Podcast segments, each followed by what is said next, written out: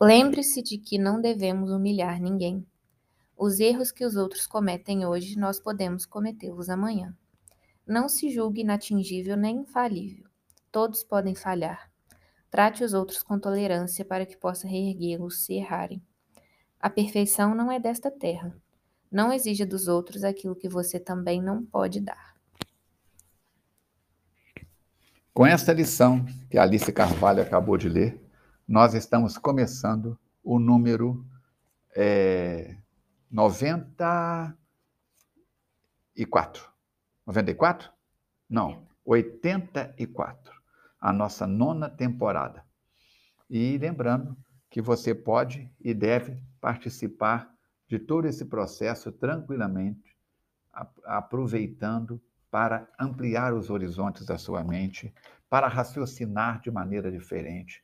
Todo o nosso trabalho é baseado nas obras básicas da doutrina espírita, nas obras complementares que merecem respeito e consideração, para que você possa, para que nós possamos juntos crescermos, melhorarmos o nosso autoconhecimento. Quem sou eu? De onde eu vim? Por que e para que eu estou aqui? e para onde eu irei depois que a morte biológica visitar o meu corpo físico e eu desprender-me. Podemos e devemos voltar ao mundo espiritual em melhores, muito melhores condições do que quando chegamos aqui. Mas precisamos fazer a nossa parte. Fundamos e erigimos a Fundação Espírita Allan Kardec com isso, como uma escola de bênçãos, como uma universidade do espírito, uma escola da alma, para que esses conceitos que Jesus nos ofertou e que Allan Kardec trouxe todo o significado do cristianismo primitivo, possam alargar os horizontes da nossa mente e nos tornarmos criaturas mais competentes a evoluirmos e a diminuirmos a distância que nos separa de Jesus. Este canal é seu. Venha participar dele com a sua pergunta, com a sua contribuição, com a sua dúvida, com a sua certeza, com o seu incentivo Diga para nós onde você está, que país, que estado, que cidade, para que possamos tomar conhecimento de onde está chegando o trabalho do Espiritismo para iniciantes. É um trabalho que objetiva, como eu disse, fornecer informações de, baseadas em todos os princípios básicos que Allan Kardec nos ofereceu. Nós estamos estudando o livro que se chama Leis de Amor, psicografado os capítulos pares. Hoje nós vamos para o capítulo para um capítulo ímpar, os capítulos ímpares por Chico Xavier, os capítulos pares por Valdo Vieira. E a lição de hoje é o terceiro capítulo, Escolha Social e Profissional. São perguntas que companheiros da Federação Espírita do Estado de São Paulo enviaram para Chico, solicitando respostas de Emmanuel. Vamos lá então? Primeira pergunta. Emmanuel, podemos avaliar as nossas existências passadas somente através de lutas e provações? Responde o benfeitor espiritual. Não nos fala o pretérito exclusivamente através das provas que, vos, que nos aguilhoam a vida. Pergunta número 2. A profissão nos concede oportunidades de reajuste? Observamos, responde o mentor, as oportunidades de reajuste e aperfeiçoamento que o mundo nos concede através da esfera da profissão. A criatura renasce, gravitando para o campo de serviço em que lhe afinam disposições e tendências. A que pretérito é a pergunta número 3? A que critério obedece a colocação da inteligência no campo profissional? Cada inteligência é situada no lugar em que possa produzir mais e melhor, responde Emmanuel. Pergunta número 4. É a fatalidade que faz a pessoa escolher determinada profissão? Responde o amigo espiritual. Certamente que a situação da personalidade em determinada carreira não obedece à fatalidade. Livre-arbítrio no mundo interior comanda sentimentos e ideias, palavras e atos do Espírito constantemente. Quando podemos renovar o destino? Pergunta número 5. Quando podemos renovar o destino. Todo dia, responde Emmanuel, é tempo de renovar o destino. Pergunta número 6. Podemos, sem dificuldade, renovar o destino hoje mesmo? Sim, responde ele.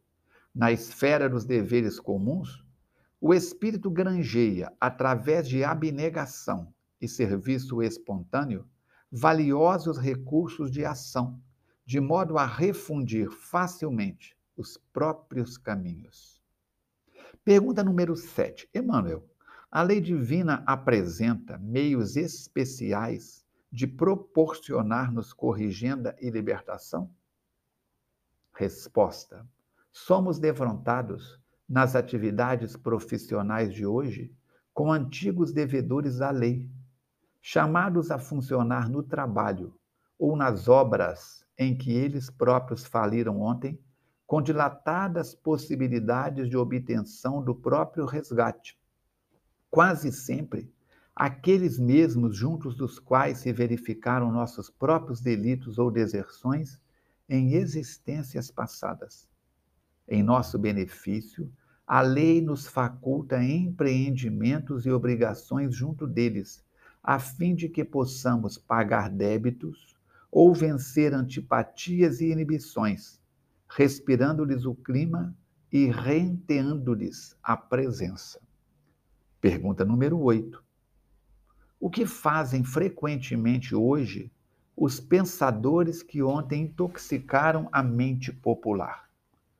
Pensadores que antigamente corrompiam a mente popular com as depravações de espírito já em vias de autoburilamento, formam agora, entre professores laboriosos, aprendendo a ministrar disciplinas à custa do próprio exemplo. Pergunta número 9. E os antigos conquistadores, militares que praticaram excessos? Responde o benfeitor espiritual: tiranos que não vacilaram em forjar a miséria física e moral dos semelhantes na exaltação dos princípios subalternos em que se exerciam, voltam depois das medidas iniciais da própria corrigenda na condição de administradores capacitados à distribuição de valores e tarefas edificantes. E os dominadores políticos, que dilapidaram a confiança do povo? É a pergunta número 10. Políticos que dilapidaram a confiança do povo, quando já situados nas linhas do reajuste, retornam, no comércio ou na agricultura, com valiosa oportunidade de transpirar no auxílio aquelas mesmas comunidades que deprimiram. Pergunta número 11. E os guerreiros e soldados? Guerreiros e soldados que se valiam das armas para assegurarem imunidades aos instintos destruidores, quando internados na regeneração começante, transfiguram-se em mecânicos e operários modeladores dignificando o metal e a madeira, que eles próprios perverteram em outras épocas. Pergunta número 12. E os carrascos rurais? Verdugos rurais, agiotas, desnaturados, defraudadores da economia pública e mordomos do solo, convertidos em agentes do furto, modificados ao toque do bem, volvem na posição de servidores limitados da gleba, suando de sol a sol, no pagamento das dívidas a que se empenharam imprevidentes. Pergunta número 13. E as mulheres que se ocuparam da maledicência e da intriga?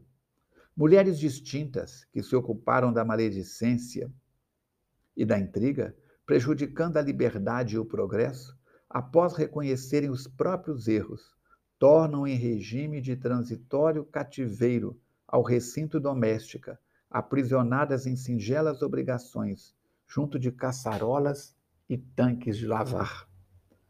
Pergunta número 14. O que significa, enfim, para nós o trabalho que a terra nos dá?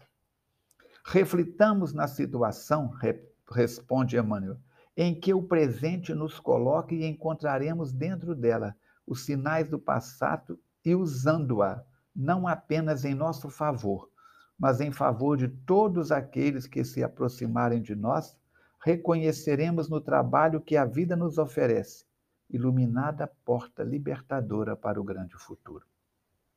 Abra um parêntese e comento. Às vezes perguntamos: nossa, eu me esforço tanto e não consigo resultados nobres. Fulano parece que tem o toque de Midas, tudo que põe a mão vira ouro. Pois é, olha, tem tanta gente desonesta, político desonesto, profissionais desonestos. Na natureza, nada se perde, nada se cria. E na lei de ação e reação, todos nós encontraremos amanhã para colher o resultado das sementes que plantamos hoje. Vamos completar a lição de hoje com uma mensagem do livro Trovas do Outro Mundo, Sentenças da Estrada, psicografado por Chico Xavier e ditado a ele pelo espírito Ulisses Bezerra. Sinônimo luminoso no dicionário da vida: liberdade verdadeira, obrigação cumprida. Os fortes devem aos fracos, o que os bons devem aos maus. Serviço claro e incessante, que a todos livres do caos. Em tudo quanto converses, toma o bem por tua escolta. Toda palavra é um ser vivo, por conta de quem a solta. Qualquer pessoa que sofre, por mais cansada e infeliz, enquanto pode queixar-se, não está mal, como diz.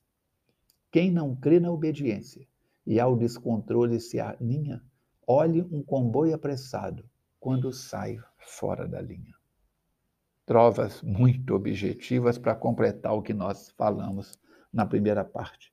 Agradecemos a sua presença, a sua companhia, o seu incentivo, lembrando que você pode participar das experiências da FEAC, dos 30, de um dos 36, um ou mais dos 36 grupos de estudos presenciais e online, através do telefone 329 8489 9106.